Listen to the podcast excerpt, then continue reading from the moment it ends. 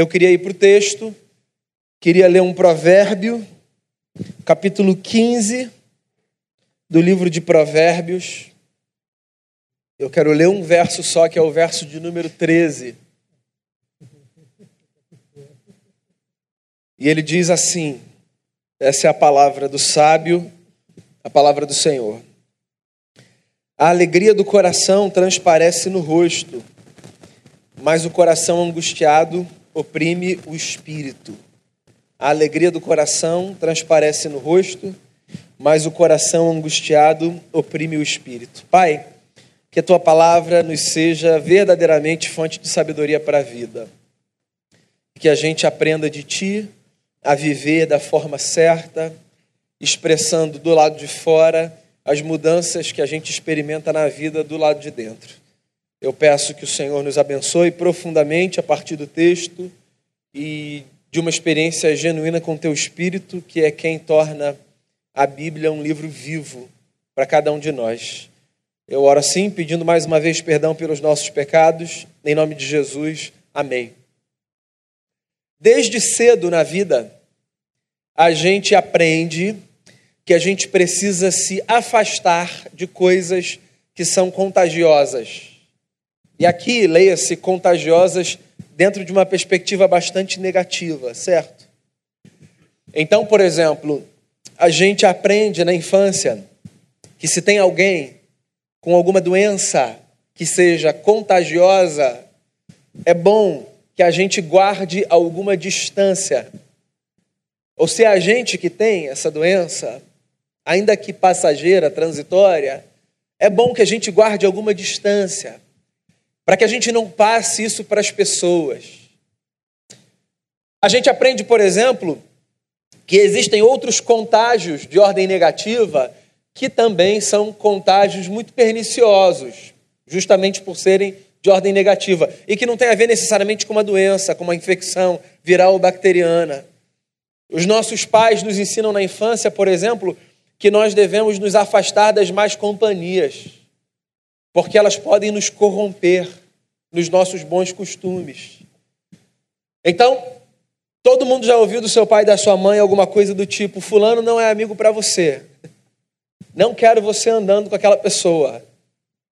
Companhia perigosa. Nós costumamos pensar nessa ideia do contágio dentro de uma perspectiva negativa e não sem motivo. No entanto, existe um outro tipo de contágio que não é necessariamente negativo. Exige o contágio, existe, perdão, o contágio do bem. A solidariedade, por exemplo, contagia. Quando a gente convive com gente solidária, a gente começa a descobrir que existe uma beleza nesse estilo de vida. E a gente embarca nessa onda. O bem contagia. Estar perto de pessoas bondosas nos faz pensar duas vezes, três vezes, dez vezes, quando a nossa mente vem algum desejo que seja maldoso. A alegria também contagia. E é sobre a alegria que eu queria falar com você nessa noite. Sobre o contágio da alegria. Esse contágio que, obviamente, não tem a ver com algo negativo, mas essencialmente com algo positivo, necessário e fundamental para a vida. Alegria é uma emoção, certo? Que todo mundo experimenta e que provoca na gente sentimentos de várias ordens. A emoção da alegria provoca na gente o sentimento de satisfação, de contentamento, de excitação, a alegria, quando experimentada, faz com que a gente tenha prazer diante da vida. Tem uma fala do Shakespeare, em um dos seus textos, em que ele diz que a alegria evita na nossa vida mil males e prolonga a nossa existência. Pode ter mais a ver com uma afirmação poética do que científica? Os cientistas de plantão podem dizer melhor do que eu. Mas, de fato, é uma verdade que quando a gente está perto de gente alegre, a gente, um, tem a sensação de que a vida dessa pessoa, em alguma medida, é mais leve e de que, de alguma forma, ao menos que alguma coisa aconteça, ela simplesmente vai caminhar. Porque não há muito peso na vida daqueles que vivem com alegria. A alegria é uma emoção curiosa porque é de um tipo que não consegue ser escondida, certo? Pessoas alegres evidenciam no seu rosto a emoção que vivem. Então, por exemplo, às vezes você conversa com alguém com quem você tem ou bastante intimidade ou um mínimo de intimidade. E você faz uma pergunta que todo mundo já fez ou que todo mundo já recebeu. Está tudo bem com você? E aí a pessoa, por alguma razão, resolve ser superficial e só diz assim: tá, tá tudo bem, sim. Mas ela está cabisbaixa, ela está com um semblante fechado, ela está com uma voz embargada. E ou você replica dizendo: tá tudo bem mesmo? Ou você só pensa: não, não tem nada bem. Porque quando as coisas vão bem, de alguma forma, se as coisas irem bem, tem a ver com a alegria da vida, esse negócio aparece.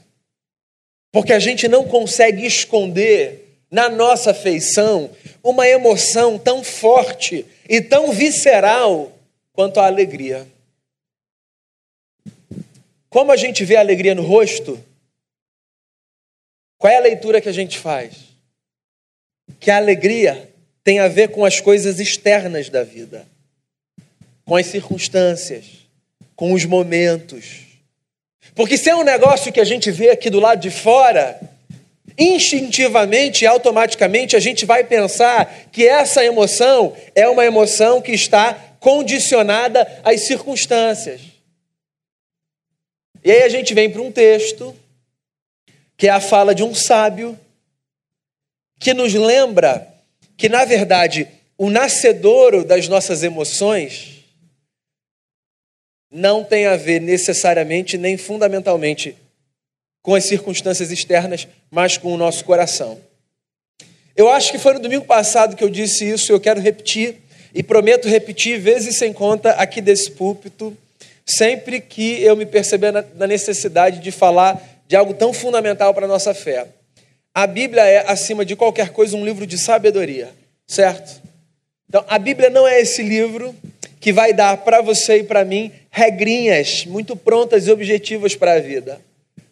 A Bíblia é de um tipo de livro que apresenta para a gente princípios que às vezes confirmam aquilo que a gente aprendeu na infância, mas às vezes bagunçam a nossa cabeça e viram do avesso toda a organização que a gente tinha a partir daquilo que a gente aprendeu.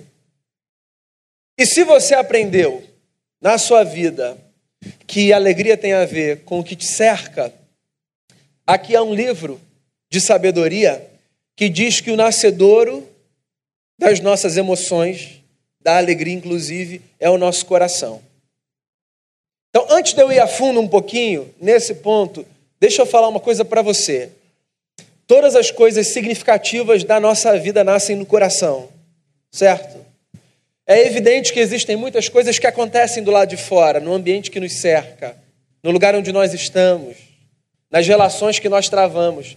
Mas todas as coisas profundas e significativas da vida têm a ver com o coração. Jesus de Nazaré nos ensinou isso quando certa vez foi interrogado por alguns religiosos do seu tempo, super escandalizados, porque os seus discípulos comiam sem lavar as mãos. Lembra disso? A refeição nos é sagrada, mas para um judeu do primeiro século, ela era infinitamente mais sagrada do que nos é a nós hoje. E ela nos é sagrada, dentre outros elementos, pelo fator higiene. Né?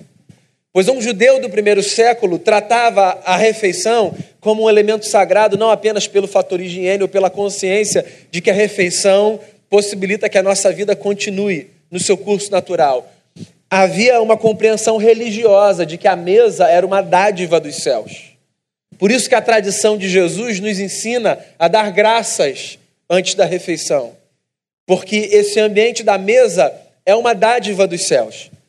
Então, quando os discípulos de Jesus se aproximam da mesa e não fazem o que os judeus faziam, que era um ritual de purificação, a supressão dessa prática do ritual de purificação escandaliza os religiosos. A ponto deles olharem para Jesus e falarem assim: vem cá, os seus discípulos comem e eles não lavam as mãos. Eles não têm consciência da sacralidade desse ambiente. E aí, Jesus, sabendo que o que aqueles homens queriam era provocá-lo enquanto um mestre, faz a eles uma lembrança fundamental para a vida. O que é que Jesus diz?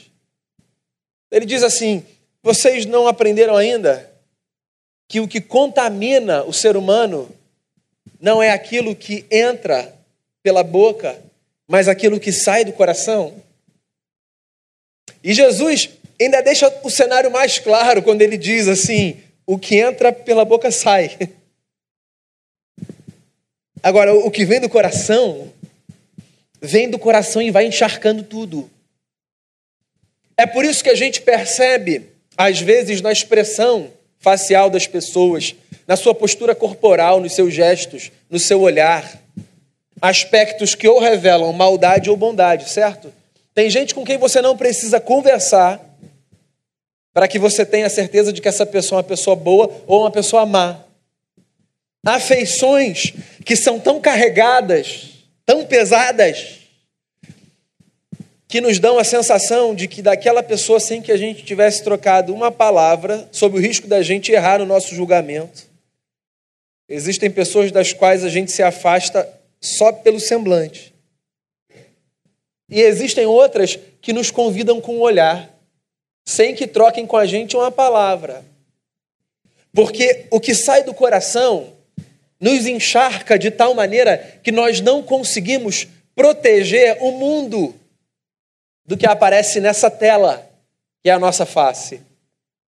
E é por isso que o sábio, no provérbio, diz que o coração alegre aformoseia o rosto. Então, o que ele está dizendo é que o movimento da vida não é de fora para dentro. O movimento da vida é de dentro para fora. E aí, talvez aqui valha uma lembrança que nos diferencia, enquanto cultura, da tradição judaica do mundo antigo, em que o sábio vivia. Coração para a gente tem a ver ou com esse órgão vital que faz é, o nosso corpo funcionar, ou com esse espaço dos nossos sentimentos, sabe? Com a, com a sede do romantismo da nossa vida. Para a nossa cultura ocidental do século XXI, quando a gente pensa em coração, ou a gente está falando desse órgão vital, ou a gente está falando do lugar onde nascem os nossos sentimentos românticos. Pois para um judeu do mundo antigo, coração não tinha a ver apenas com o órgão vital ou com esse lugar de onde nascem os nossos sentimentos românticos. Coração é o que a gente é do lado de dentro. Coração, para a cultura judaica, tanto do tempo de Jesus quanto do mundo antigo, o tempo do sábio, é o homem que eu sou pelo lado de dentro. A mulher que você é pelo lado de dentro. Isso é o coração. Quando a Bíblia diz assim, de tudo que você tem de guardar, guarda o seu coração. A Bíblia não está dizendo apenas vá ao seu cardiologista, ainda que essa seja uma boa recomendação. O que ela está dizendo é cuide dessas áreas da sua vida que não são lavadas pela água que cai sobre a sua pele, esfregadas pela sua mão. Cuide das áreas da sua vida que dizem respeito ao indivíduo que você é, pelo lado de dentro. Cuide dos seus afetos. Cuide dos seus desejos. Cuide dos seus impulsos. Cuide da sua ética, cuide dos seus princípios. Cuide da sua moral. Cuide do que é invisível para os outros num primeiro momento. Cuide de tudo aquilo que constitui a sua existência pelo lado de dentro e que em algum momento vai aparecer em maior medida para quem está perto, em menor medida para quem está longe. Ponto. Mas o que está posto aqui é o coração alegre torna o rosto formoso. Então, o que o sábio está dizendo é que a nossa vida acompanha um movimento único que nos constitui. Nós não somos resultado do que vem do lado de fora. Nós somos resultado do que vem do lado de dentro. A partir dessa constatação, eu queria deixar três conselhos de sabedoria com você. Vai, para essa semana, para o seu trabalho, para a sua vida. Eu não sei como é que você está vivendo, eu não sei o que, que você está atravessando, se os seus dias são bons, se os seus dias são maus. Eu não sei se a chuva e o frio dessa semana representam para você uma condição de ano inteiro, de vida cinza, ou se para você, a despeito das nuvens, o sol continua a brilhar.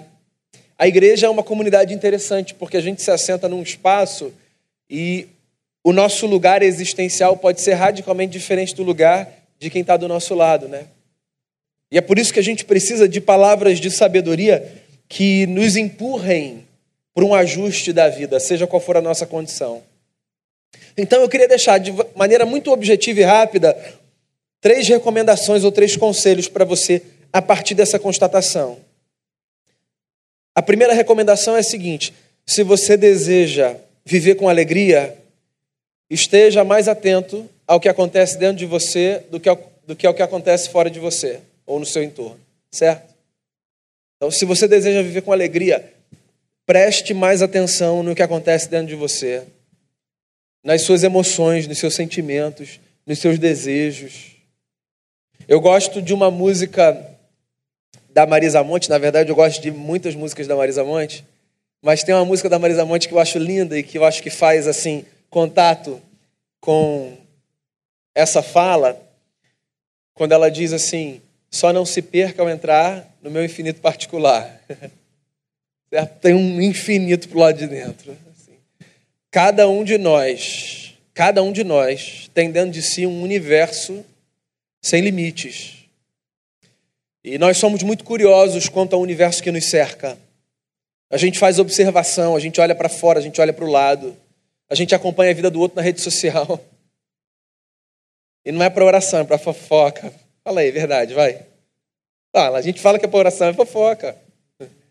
A gente olha o céu, a gente olha o mar, a gente vê o verde, a gente olha um prato de comida, a gente conversa, a gente olha no olho do outro. E a gente sabe fazer esse negócio olhando para fora. Mas nem todo mundo tem coragem de olhar para dentro. E a gente precisa aprender a encontrar a alegria que está dentro, a partir da perspectiva do Evangelho, que nos dá a notícia de que Deus nos fez sua casa. Então, mesmo que você olhe para dentro e diga assim: Eu não tenho razão para encontrar dentro de mim alguma coisa que evoque a emoção da alegria, então deixa eu dizer para você: se você olhar para dentro com atenção, você vai ver que o Deus que não pode ser contido pelos altos céus mora dentro de você. A gente é casa de Deus. E esse, por si só, deve ser o ponto de partida da nossa alegria. Então, se você quer cultivar alegria na vida, olhe para dentro de si. É um exercício que requer da gente coragem. É um exercício que requer da gente disciplina. Nós não gostamos dos monstros que nos habitam. Nós não gostamos dos nossos lados sombrios. Nós não gostamos das nossas falhas. E justamente por causa disso, é mais fácil a gente olhar para fora e perceber o problema da Amazônia, o problema da África, o problema do nosso vizinho ou de quem quer que seja, do que reconhecer os nossos próprios. Só que tem um negócio: a nossa vida não é só problema. Existe beleza dentro de você, existe virtude dentro de você. Existe nobreza dentro de você. Então olhe para dentro de si como um exercício de alma. Como quem sabe que dentro Deus habita e de dentro Deus fala. Esse é o primeiro conselho que eu queria te dar. Nessa semana, olhe mais para dentro de si. Mais do que para o mundo que te cerca. É possível que você descubra coisas maravilhosas a seu próprio respeito. É possível que você descubra coisas assustadoras. Mas ainda ali você vai encontrar Deus. e você vai resolver as coisas com Ele. Segundo conselho que eu queria dar a você: lembre-se de um negócio. Viver alegre significa escolher acreditar que, mesmo que as circunstâncias nos sejam desfavoráveis, é possível assumir outra postura para a alma, certo? Eu acho que essa é uma das maiores belezas da comunidade dos discípulos de Jesus. Nós somos, pela esperança, empurrados para não permitir que a nossa alma acompanhe o ritmo das circunstâncias.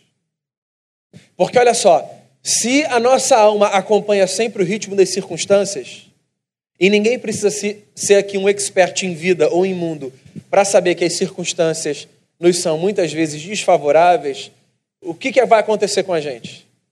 Nós estaremos fadados à infelicidade.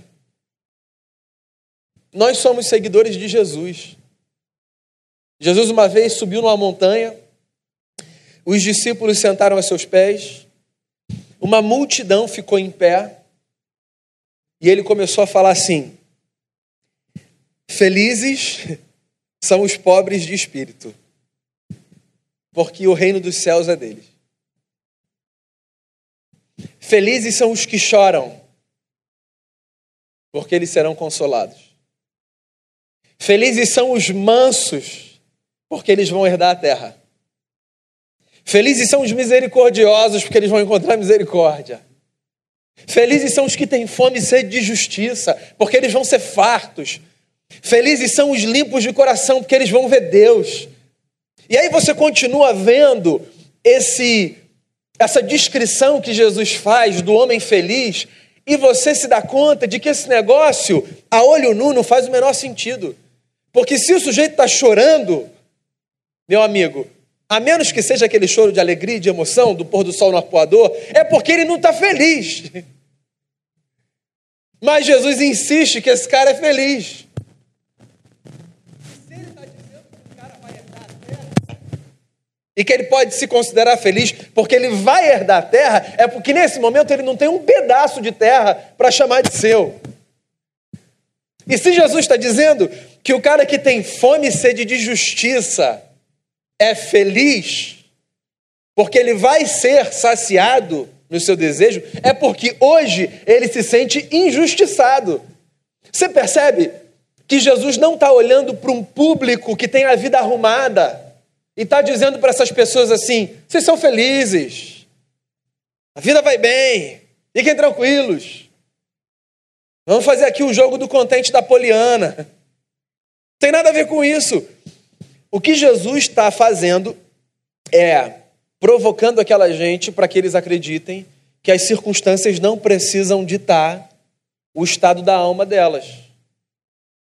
Porque elas são uma gente que vive na esperança de que um dia, se não aqui, no dia do Senhor, as coisas serão radicalmente diferentes. E olha só, essa é a esperança que move a gente, certo? Se eu disser a você aqui, ó, fica firme, vem na igreja, dá o seu dízimo, não falta não. Deus com certeza vai te abençoar. Eu vou estar mentindo para você. Porque eu não tenho agenda de Deus para falar, Deus com certeza vai te abençoar. Esse negócio é um negócio que eu não tenho. A agenda de Deus. Se por te abençoar você significa, você entende, perdão, atender exatamente ao desejo do seu coração. Agora, uma coisa eu posso falar para você. Permaneça firme na esperança do evangelho porque em algum momento, ou nessa vida, ou no dia de Cristo Jesus, você vai ver a superação de todos os seus dilemas. E o curso da sua existência desse dia para frente vai ser como o que a gente cantou aqui na última canção: sem choro, sem angústia, sem morte, sem guerra, sem dor, sem sofrimento. Essa é a nossa esperança. A gente sepulta, gente, não sepulta? Filho de crente morre. Marido de crente morre, mulher de crente morre, pai de crente morre. A gente recebe notícia ruim, não recebe? De câncer? Ou de qualquer outra doença que nos acomete, a nós e aos nossos? A gente, a gente recebe notícia assim. Crente também morre de bala perdida, não morre? Pois a nossa alegria não tem a ver com as circunstâncias. E não são elas que vão ditar o estado da nossa alma, ou pelo menos a gente deve se esforçar para isso. Porque a gente é da tradição de Abacuque. Um homem que diz assim: pode não ter gado no curral, o produto da oliveira pode mentir, e eu posso não ver animal nenhum no pasto, e tudo pode ruir. Ainda assim, o Senhor é a minha força. E Ele faz os meus pés como os da corça. Eu queria recomendar a você um livro de um teólogo conservador chamado John Piper. Ele escreveu um livro chamado O Sorriso Escondido de Deus. Ele conta a história de três homens. Ele conta a história de John Bunyan, que escreveu O Peregrino. Ele conta a história de David Brainerd, um missionário do século XVIII entre os índios, nos Estados Unidos da América. E ele conta a história de William Wilberforce, que foi um homem do parlamento inglês no período da luta pela abolição da escravatura. E esses três homens, segundo o olhar do John Piper, lindo nesse livro, foram homens capazes de nos ensinar que existe um sorriso escondido da parte de Deus na nossa vida. Que é o sorriso que se revela não quando as circunstâncias nos são favoráveis, mas quando, a despeito de as circunstâncias nos serem desfavoráveis, ainda assim a gente consegue perceber a beleza de um Deus que se faz presente na nossa história, seja qual for a situação. Se você está na igreja desde a década de 80, quando as canções que não do inário eram chamadas de corinhos, você vai se lembrar de um corinho simples, zero sofisticado, que dizia assim: Eu quero ele dizer que Deus gosta de você, seja qual for a situação. Lembra disso? Então é isso, ponto. É isso. Então a gente a gente tem alegria na vida também por causa das circunstâncias. Nós não somos de isopor ou de plástico. Entende? Eu não estou estimulando você a ter uma relação apática com o mundo. As circunstâncias nos afetam. As doenças nos afetam. A maldade nos afeta. As injustiças nos afetam. Mas nós não permitiremos que a nossa alma esteja aliançada às circunstâncias. Porque por causa da esperança do Evangelho, e porque Deus mora na gente, através do Espírito do seu Filho Jesus, a despeito de qualquer circunstância, a gente pode respirar fundo e dizer: Deus está comigo. E o terceiro e último conselho que eu queria te dar, a partir desse texto, é uma lembrança do contágio da alegria. Porque, olha só, simples assim. Assim como a alegria faz com que o coração contagie o rosto, o sorriso no seu rosto pode contagiar o coração de alguém, fazendo com que o rosto desse alguém, por causa do coração contagiado pela sua alegria, seja também um semblante de alguém que descobriu que existe alegria na vida. O que eu estou querendo dizer com isso é que, se não por você, pelo seu semelhante, você pode cultivar a alegria como uma emoção assim fundadora da vida. Você sabe por quê? Tem gente que vai ter esperança porque vai ver um sorriso no seu rosto. E o curso do dia daquela pessoa vai mudar radicalmente. Porque ela olhou para você e ela viu no seu rosto uma alegria que talvez até aquele momento ela desconhecesse. E isso pode mudar a vida dela. Todos nós, a gente vive numa era de influenciadores, né? Então tem gente que faz desse lugar de influenciador uma carreira, certo? O sujeito faz grana real como influenciador digital, certo?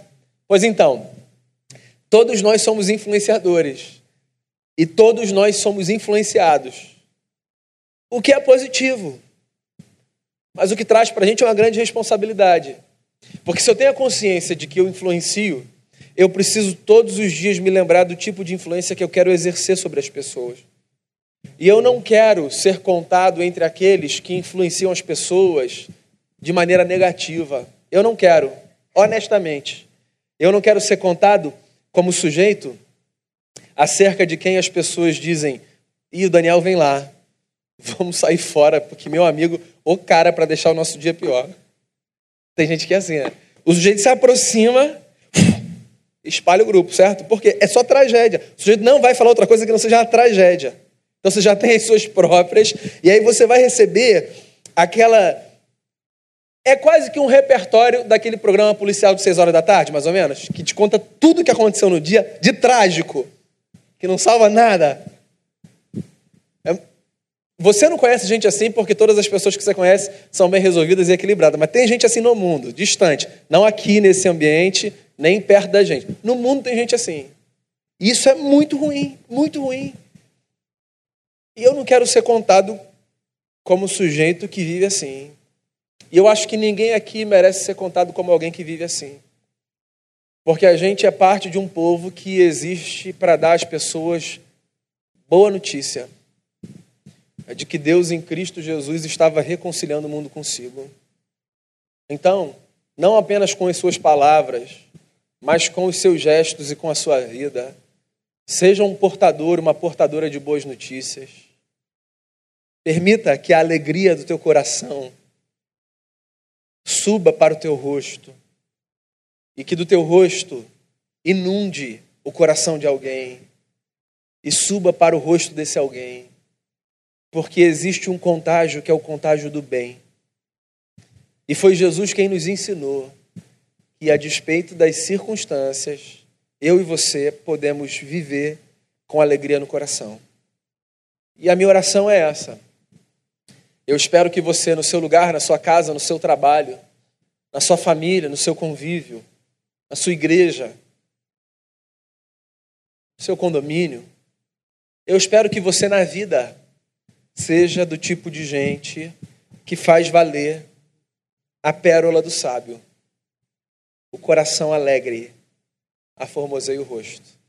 Que a beleza do Deus invisível seja vista na tua vida e que ela leve esperança para aqueles que precisam descobrir que é possível a gente viver com alegria a despeito das circunstâncias.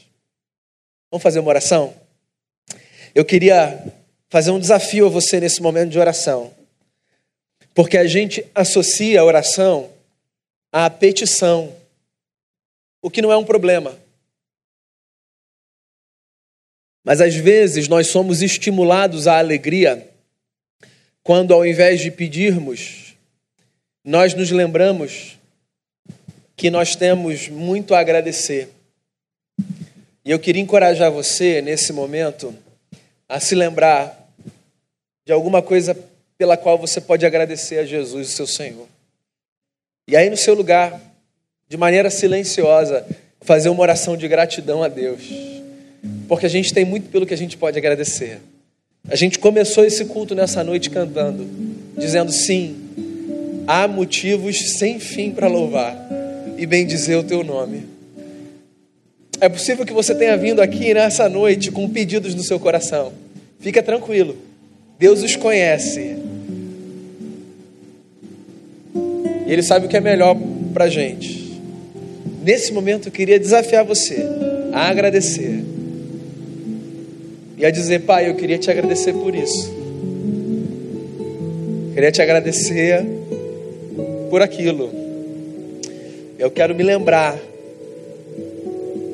O profeta disse: Eu quero trazer à memória o que me dá esperança. Nós precisamos nos lembrar daquilo que enche o nosso coração de alegria. Para o nosso dia ser bom, para o nosso dia ser um dia de paz, para a tragédia não fazer com que a gente surte sete e vinte da manhã. A gente precisa se lembrar da bondade do Eterno. Pois faça a sua oração aí no seu lugar e agradeça a Deus pelo que você tiver de agradecer. Que a gente construa nesse momento um altar de gratidão a Jesus, nosso Senhor.